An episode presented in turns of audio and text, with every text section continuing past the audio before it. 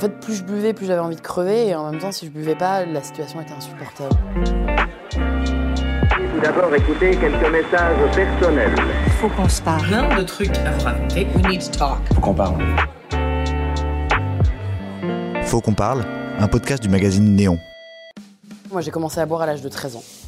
Alors de manière euh, extrêmement ponctuelle, hein, euh, de fil en aiguille, de verre en verre, j'ai développé clairement une addiction. Et elle s'est subtilement installée pour qu'à à 30 ans, je n'ai plus le choix que d'arrêter de boire. C'était soit ça, soit la mort. Il y a énormément de raisons euh, pour lesquelles on, on boit. Quand on est jeune, on boit pour faire comme les grands, on boit pour s'intégrer, on boit pour s'amuser, parce qu'il faut quand même admettre que c'est hyper fun. J'ai bu aussi parce que, euh, parce que je suis une femme euh, pleine de complexes. J'ai bu pour danser, j'ai bu pour draguer, j'ai bu aussi pour accepter mon homosexualité. J'ai un terreau fertile parce que je viens d'une famille dans laquelle le vin a une place assez importante. Tout le monde boit, à l'exception de, ma mère et de ma tante. Et dans les repas de famille, de manière traditionnelle, au même titre qu'on mettrait une carafe d'eau, bah, on, met une bouteille de vin. Et c'est vrai que moi j'ai commencé à boire à, l'âge de 13 ans. C'était pour ma culture générale. En école, euh, que ce soit euh, d'ingénieur euh, ou en école de journalisme, la norme, c'est de boire. En école d'ingénieur en agriculture, c'était une manière de s'intégrer, puis c'était aussi une manière de faire honneur au patrimoine. Après le milieu agricole, j'ai fait Sciences Po Paris euh, en journalisme.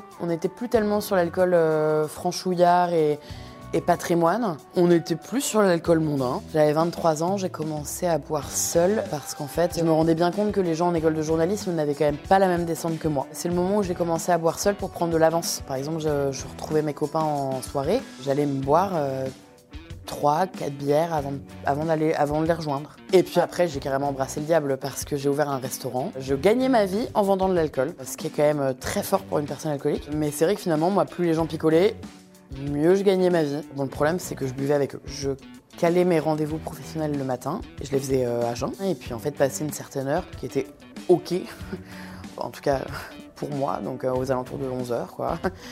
Et bah là, je pouvais commencer à boire. Bah, je buvais toute la journée. Je voulais pas que mes salariés, euh, mes employés euh, du soir, quand ils arrivent, se disent elle est complètement bourrée en fait. Donc ce que je faisais instantanément, c'est que je leur servais un verre. Comme ça, on sentait tous l'alcool. L'alcool est complètement admis en France. D'ailleurs, si on boit pas, qu'on est mis à la marge. Mais il y a une petite différence dans la consommation quand on est un mec ou quand on est une, euh, on nana. On va vraiment glorifier le mec qui picole parce que c'est viril, parce que c'est costaud. Et limite, on va le chambrer, mais, mais de manière sympa le lendemain euh, parce qu'il a un peu abusé, mais c'est ok. La nana, c'est pas ok. Il faut boire, mais rester présentable, rester désirable. Et en fait, les premières dissimulations euh, sont arrivées bah, quand j'ai remarqué cette différence de, traitement entre les hommes qui picolent et les femmes qui picolent. C'est hyper honteux d'être une femme qui a besoin d'alcool euh, pour vivre. Il y a deux manières de boire seul. Il y a boire seul chez soi, un peu caché. Et quand on est capable de boire seul en public, là, c'est une autre étape. C'est pas ok de voir une nana de 27 ans accoudée à un bar euh, à boire toute seule. Je souhaiterais que normalement on aille voir cette nana et qu'on lui demande comment ça va. Sauf qu'en fait, une femme toute seule dans un bar, généralement, euh, on considère qu'elle est soit là pour draguer, ou se faire draguer, soit c'est une pochetronne finie et on peut plus rien pour elle. Quoi. En assouvissant mes, besoins de boisson, je me suis mise euh, mille fois en danger. Déjà, une femme seule dans un bar qui boit et qui est alcoolisée et qui n'a plus euh, toute sa conscience et toute sa lucidité devient une proie. Ça m'est arrivé de faire des, des dingueries, mais des dingueries de mon corps en fait. D'accepter des relations sexuelles que jamais j'aurais accepté euh, si j'avais été sobre. J'ai réalisé il y a très peu de temps que je n'ai jamais eu une relation sexuelle avec un homme en étant sobre. En fait, plus je buvais, plus j'avais envie de crever et en même temps, si je buvais pas, la situation était insupportable. Tous les matins, je me réveillais, je savais même pas ce qui s'était passé la veille. Je me suis blessée de partout, euh, 25 points de suture là, des chutes à répétition. J'ai frôlé la mort en, dévalant euh, une bonne vingtaine de marches, me suis ouvert le crâne, enfin bref, c'était... Un peu moche. J'ai été suivie par un addictologue dès le lendemain de cette euh, chute. Et puis donc j'ai d'abord essayé de diminuer, ce qui en fait euh, était impossible. Je me suis dit mais comment je vais faire? C'était effrayant en fait de se dire qu'on arrête de boire pour, euh, pour toute la vie. Il y a un paquet de cons qui te disent t'exagères, t'es pas alcoolique. Allez vas-y, bois un petit verre quoi. Alors je remarque que les gens qui généralement disent ça sont ceux qui picolent le plus. Et j'ai été cette personne.